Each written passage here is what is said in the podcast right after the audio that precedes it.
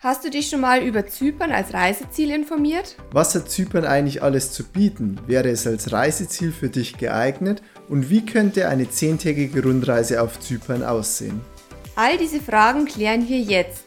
Und so viel schon mal vorweg. 340 Sonnentage, Top-Strände und beste Wasserqualität müssten eigentlich schon Grund genug sein, um sich diese Podcast-Folge anzuhören. Also hör rein und mach dir am besten selbst ein Bild über Zypern.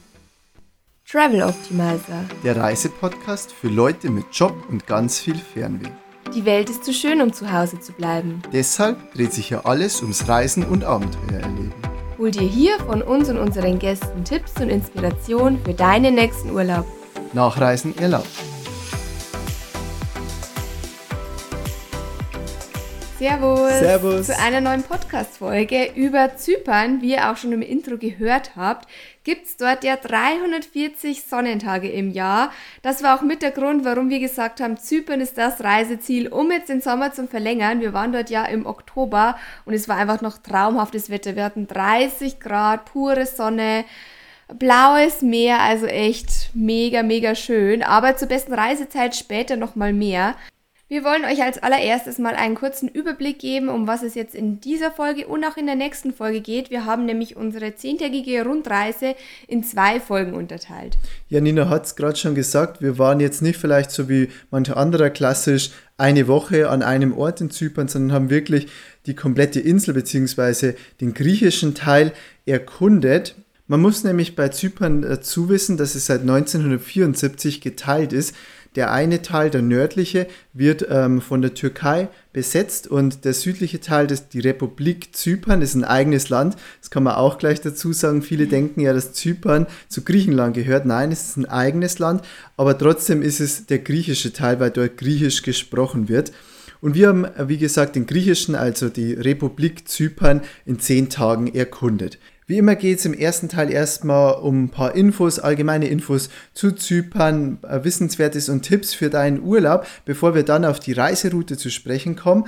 Da sprechen wir in dieser Folge noch über den südöstlichen Teil, und zwar Ayia Napa und Kap Greco. Und dann in der nächsten Folge geht es um Wuni, das ist im Weingebiet von Zypern. Von dort aus kann man auch super ähm, ins Landesinnere, ins Trodosgebirge einen Ausflug machen oder an die Küste nach Limassol. Dann geht es weiter nach Akamas, da schon mal so viel verraten, das ist ein echtes Highlight.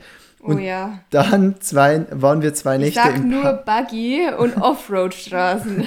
und dann waren wir zwei Nächte in Pavos. Pavos ist ein richtiges Freilichtmuseum. Da gibt es nämlich super viele Ausgrabungsstätten, aber auch richtig interessante Küstenabschnitte. Und zum Schluss waren wir noch ein Tag in Larnaca, dort ist nämlich der Flughafen und haben uns die Stadt noch ein bisschen angesehen. Genau, aber wie gesagt, darüber sprechen wir dann in der zweiten Folge. Ähm, wenn euch die beiden Podcast-Folgen weiterhelfen bei eurer Reiseplanung zu Zypern, dann freuen wir uns auch sehr gerne, wenn ihr auf unserem Blog vorbeischaut und wenn ihr den Podcast mit 5 Sternen bei iTunes bewertet oder auch gerne bei Spotify abonniert oder auch gerne euren Freunden, Bekannten und Verwandten weitererzählt. Ja, dann steigen wir auch schon direkt ein zu den Infos über Zypern. Ja, wo liegt Zypern überhaupt? Ähm, es ist eine Insel im östlichen Mittelmeer, um genau zu sein, die drittgrößte Insel im Mittelmeer. Und geografisch äh, zählt Zypern tatsächlich schon zu Asien. Es ist nämlich nur 100 Kilometer von Syrien entfernt und 70 Kilometer von der Türkei. Also es ist wirklich schon sehr nah am Nahen Osten. Kulturell gehört es aber definitiv zu Europa. Ähm, das liegt einfach auch daran, dass es geschichtlich oftmals von europäischen Großmächten ähm, besetzt war und dadurch einfach kulturell europäisch geprägt ist. Und nicht nur kulturell, sondern auch politisch. Zypern gehört seit 2004 zur EU und äh, hat auch zum Beispiel den Euro. Und weil es gerade so gut passt, hier noch ein kleiner geschichtlicher Einschub zu Zypern. Es ist so, dass schon vor tausenden von Jahren Zypern immer wieder von verschiedenen Großmächten besetzt wurde. Das hat angefangen schon äh, vor Christi durch die Griechen, also die hellenistische Zeit nennt man das auch. Und tatsächlich war die auch sehr prägend. Bis heute spricht man ja äh, auf Zypern Griechisch, auch ja kulinarisch ist man da sehr nah an dem Griechischen dran. Nach den Griechen kamen dann die Römer, dann die Kreuzritter, dann kurz auch die Venezianer und dann ähm, so die zweite sehr prägende Zeit ist dann die osmanische Zeit, die auch noch bis heute eigentlich dann äh, sehr aktuell ist. Und nach den Osmanen kamen dann auch noch die Briten bis 1960. Nach 1960 ist dann äh, die Republik Zypern gegründet worden. Und 1974 wurde dann der Nordteil von der Türkei besetzt bis heute. Dadurch ist äh, die Insel weiterhin getrennt oder geteilt, so wie man das früher von Deutschland vielleicht kennt. Es gibt im Süden quasi die Republik äh, Zypern noch, den griechischen Teil und im Norden ist dann der türkische Teil, der sich auch Nordzypern nennt, wobei man sagen muss, dass das Land Nordzypern äh, von keinem anderen Land auf der Welt anerkannt ist, außer von der Türkei selbst. Und wir waren eben jetzt nur in der Republik Zypern, also im südlichen Teil unterwegs. Der geschichtliche Einschub war deshalb auch wichtig, weil er uns im Laufe der und der nächsten Podcast-Folge auch immer wieder bei den Sehenswürdigkeiten, bei den Ausgrabungsstätten und den Städten begleiten wird, aber dazu später mehr. Wir machen jetzt erstmal weiter mit den Fakten zu Zypern und zwar mit der Anreise. Also wie kommt man jetzt am besten auf die Insel? Das funktioniert natürlich am einfachsten mit dem Flugzeug. Ähm, von Deutschland aus fliegt man ungefähr drei Stunden und in der Republik Zypern gibt es ähm, zwei Flughäfen und zwar Lanaka und Pavos. Vor Ort nimmt man sich dann am besten einen Mietwagen, vor allem wenn man mehr von der Insel sehen möchte und beispielsweise wie wir eine komplette Zypern-Rundreise plant. Was man allerdings beachten sollte, auf Zypern herrscht Linksverkehr. Ähm, die Straßenverhältnisse sind aber eigentlich immer sehr gut. Man braucht also nicht zwingend ein Allrad, außer man möchte beispielsweise den berühmten Lara Beach erkunden. Da bräuchte man dann Allrad. Und auch wenn man jetzt, es gibt schon einige Offroad-Strecken, wenn man da jetzt vorhat, wirklich immer bis zur Küste zu fahren und ein paar so Offroad-Strecken zu entdecken, dann empfiehlt sich ein Allrad, aber ansonsten reicht ein normales Auto völlig aus. Ja, wir haben auch noch eine viel coolere Art zum Lara Beach zu kommen. Aber dazu in der zweiten Podcast-Folge genau. mehr. Noch ganz zur Frage, ist Zypern eigentlich gefährlich? Es ist ja doch nur 100 Kilometer von Syrien entfernt äh, und dem Libanon. Tatsächlich ist es aber so, dass Zypern zu den sehr sicheren Ländern zählt und auch keine erhöhte Gefahr von Terroranschlägen es dort irgendwie gibt, aufgrund der Nähe. Auch die Kriminalitätsrate ist sehr gering auf der Insel. Die Zyprioten sind wirklich super nett und freundlich und sehr viele oder relativ viele sprechen sogar echt gut Deutsch und die freuen sich dann eigentlich immer, wenn man als Deutscher dort ist und erzählen ein paar äh, Geschichten von früher oder so. Also wir haben uns super wohl gefühlt, da könnt ihr wirklich beruhigt ja, Urlaub ja. machen. Kommen wir zur besten Reisezeit. Wir haben es ja vorher schon gesagt, Zypern ähm, strahlt mit 340 Sonnentagen im Jahr und da die Temperaturen auch im Winter kaum unter die 20 Grad fallen, ist es ein perfektes Reiseziel auch für den Spätherbst und Winter. Im Dezember, von Dezember bis März sind jedoch die Tage relativ kurz und es regnet auch mal öfter. Daher ist das jetzt vielleicht nicht die beste Reisezeit, aber ansonsten kann man Zypern wirklich super bereisen von April bis Ende Oktober. Noch dazu sagen sollte man im Sommer, also Juli, August und auch September oder Anfang September ist es schon noch sehr, sehr heiß. Also da ist es vielleicht jetzt nicht die beste Reisezeit für eine Rundreise, weil man dann kaum irgendwelche Sehenswürdigkeiten angucken kann, sondern nur am Strand liegen möchte bei so heißen Man kann dann entweder baden oder eben ins Trurosgebirge fahren, denn in den Bergen ist es dann auch immer etwas kühler. Wir waren ja im Oktober dort ähm, und müssen sagen, das ist eigentlich echt die perfekte Reisezeit, die wir auch jedem empfehlen würden. Es ist dort nämlich noch sehr warm, also 30 Grad. Zu Hause ist es ja dann schon echt eher ungemütlich. Man kann noch super baden. Die Tage sind vor der Zeitumstellung auch noch echt lang, also die Sonne geht dann um 6 Uhr unter. Also wirklich perfekt. Besser hätte es nicht sein können. Und es ist natürlich auch nicht mehr so viel los wie jetzt im Sommer. Ja, gesprochen wird Griechisch, das hatten wir auch schon erwähnt, aber auch sehr viele sprechen gut Englisch, da Zypern ja bis 1960 britisch war. Und die Währung, das haben wir auch schon erwähnt, ist der Euro.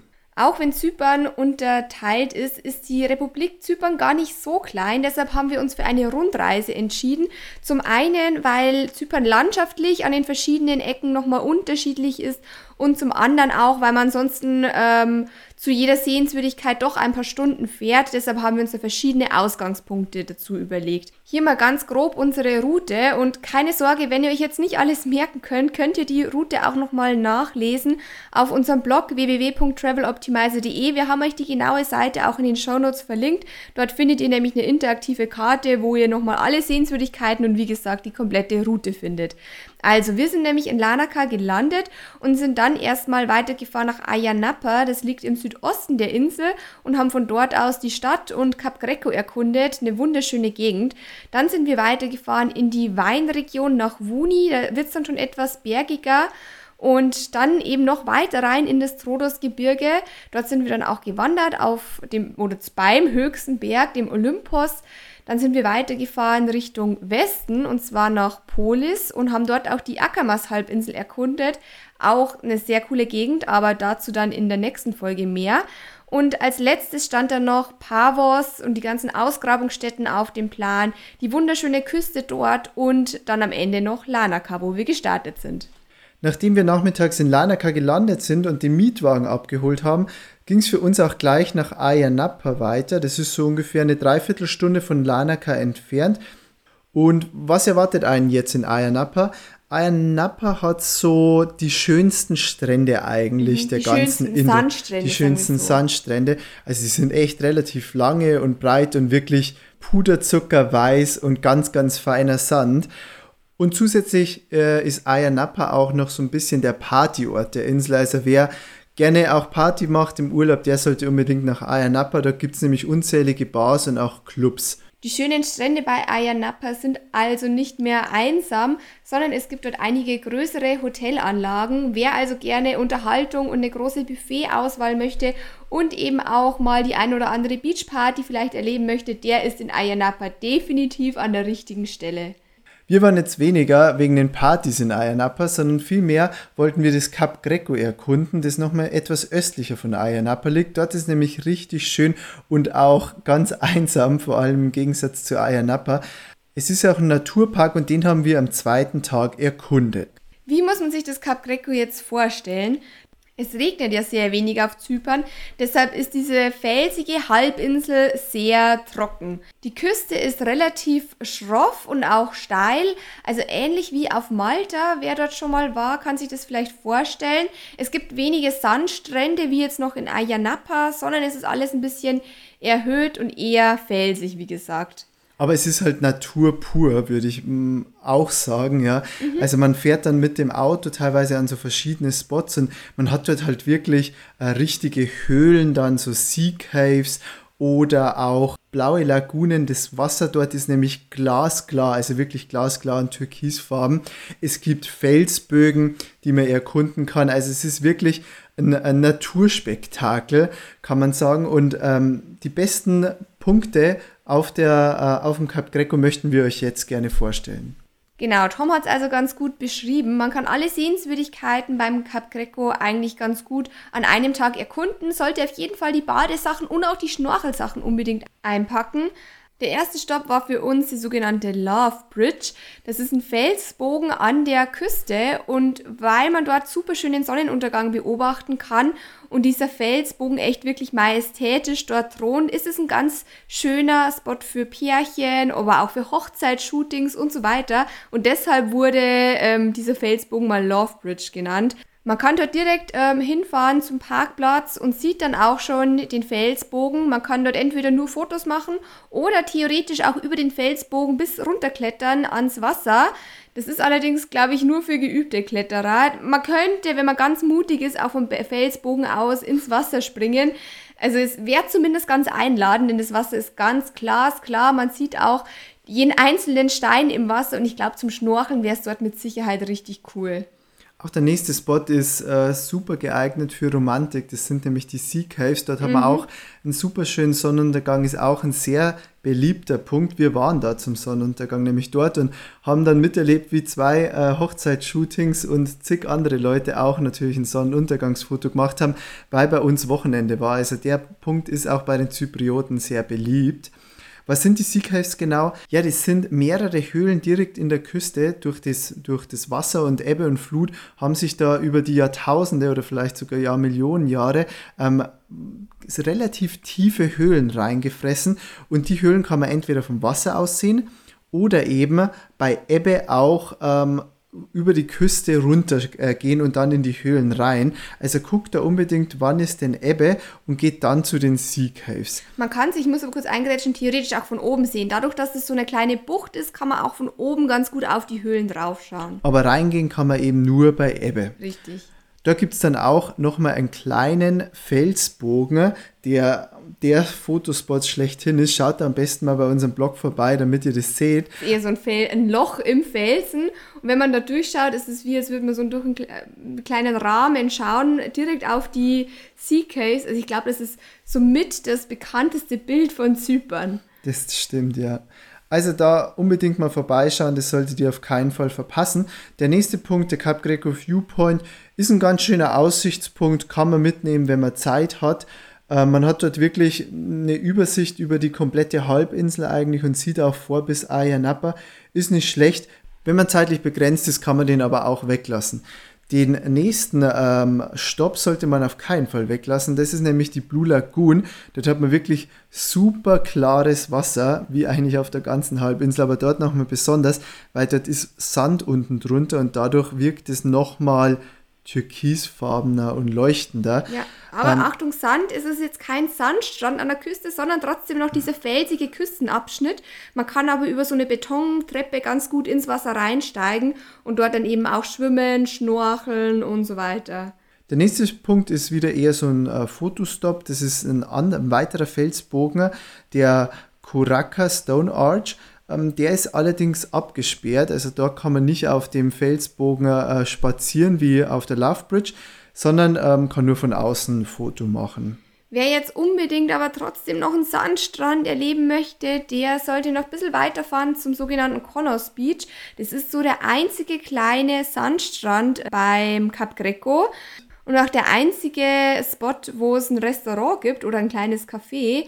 Bei allen anderen gab es das eigentlich nicht. Also da ist man relativ alleine in der Natur. Aber auch da ist das Wasser glasklar. Und wenn man möchte, kann man sich dort übrigens auch äh, ein Kanu oder zum Beispiel ein Stand-Up-Paddle leihen und einfach mal über dieses glasklare Wasser schweben. Also dort hätten wir ehrlich gesagt gern noch ein bisschen mehr Zeit verbracht und uns, wie gesagt, gern ein Stand-Up-Paddle geliehen. Aber auch hier, Achtung, das ist nur ein ganz kleiner Sandstrand, am besten nicht am Wochenende hinfahren, ähm, denn ansonsten wird es dort auch schnell ziemlich voll. Wer schnorcheln möchte und dabei vielleicht die ein oder andere Schildkröte sehen äh, möchte, der sollte unbedingt zur Green Bay.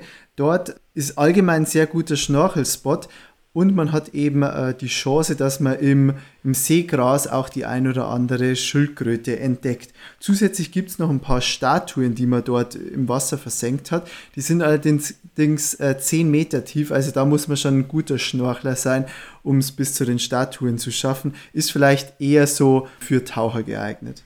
Die Green Bay ist übrigens auch beliebt bei vielen Tauchschulen, denn dort kann man ganz gut so ein Schnuppertauchen oder auch einen Anfängerkurs stattfinden lassen. Das Wasser ist nämlich am Anfang seicht und wird dann relativ schnell immer tiefer. Wenn du also schon immer mal vorhattest, einen Tauchkurs zu machen, dann ist das, glaube ich, echt so ein richtig guter Ort dafür. Es gibt dort in der Nähe auch einige Tauchschulen. Wir können euch da die Tauchschule Cyprus Diving Center empfehlen. Die wird nämlich von dem Schweizer Daniel geleitet und wir waren nämlich auch mit dem Daniel tauchen, nämlich am nächsten Tag. Leider nicht in der Green Bay, dafür aber in dem wohl bekanntesten Tauchspot auf Zypern und zwar bei dem Schiffswrack Zenobia. Bevor wir jetzt mit unserem Tauchabenteuer weitermachen, nochmal eine ganz kurze Zusammenfassung. Also was gibt es am Cap Greco zu sehen? Es gibt Felsbögen, es gibt Höhlen, äh, Viewpoints und glasklares Wasser und auch einen Sandstrand, wer unbedingt einen Sandstrand möchte und nicht am Stein liegen. Aber ihr seht schon, Cap Greco hat richtig viel zu bieten und für uns ist es wirklich ein Must-Do, wenn man auf Zypern ist. Also das sollte man sich auf keinen Fall entgehen lassen.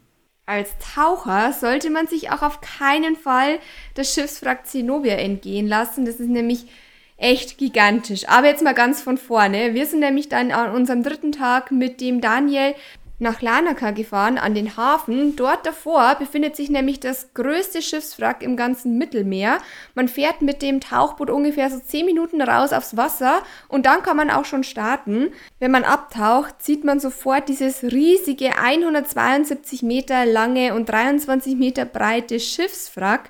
Die Zenobia sank übrigens 1980 bei der Jungfernfahrt, also die ist wirklich nicht weit gekommen. Die Zenobia war eine Fähre und hatte über 100 LKWs geladen und war auf dem Weg nach Syrien und ist dann eigentlich auch schon sofort, als sie ausgelaufen ist, äh, hat sie Schlagseite bekommen und ist dann irgendwann gesunken.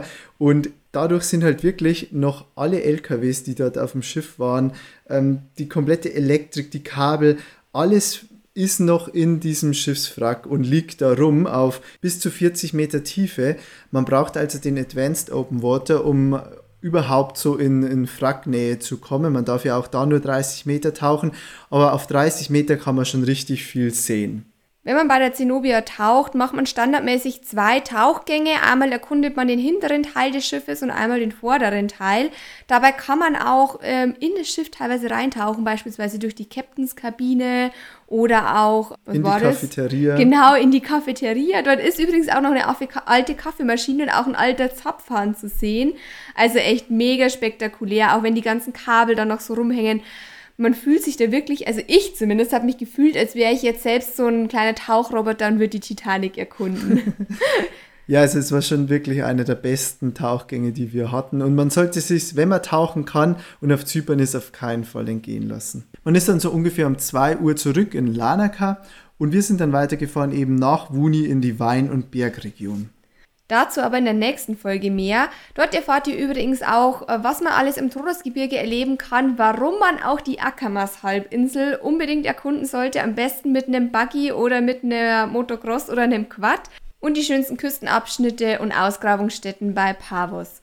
Alle Infos findet ihr nochmal auf unserem Blog zusammengefasst www.traveloptimizer.de. Wir haben euch das Ganze auch in den Show Notes verlinkt. Schaut da gerne mal vorbei. Da gibt es eine interaktive Karte, wo ihr euch einzelne Sehenswürdigkeiten auch bei Google Maps abspeichern könnt. Eine Tabelle mit unserer Reiseroute und auch unseren Unterkünften. Also ihr könnt dort wirklich nochmal alles nachschauen und theoretisch auch unsere Reise komplett einmal so nachreisen. Wenn euch die Podcast-Folge gefallen hat, dann freuen wir uns über eine 5-Sterne-Bewertung bei iTunes oder wenn ihr uns bei Spotify abonniert. Danke auf jeden Fall für jeden, der uns so unterstützt und wir freuen uns auf euch im zweiten Teil. Tschüss. Ciao.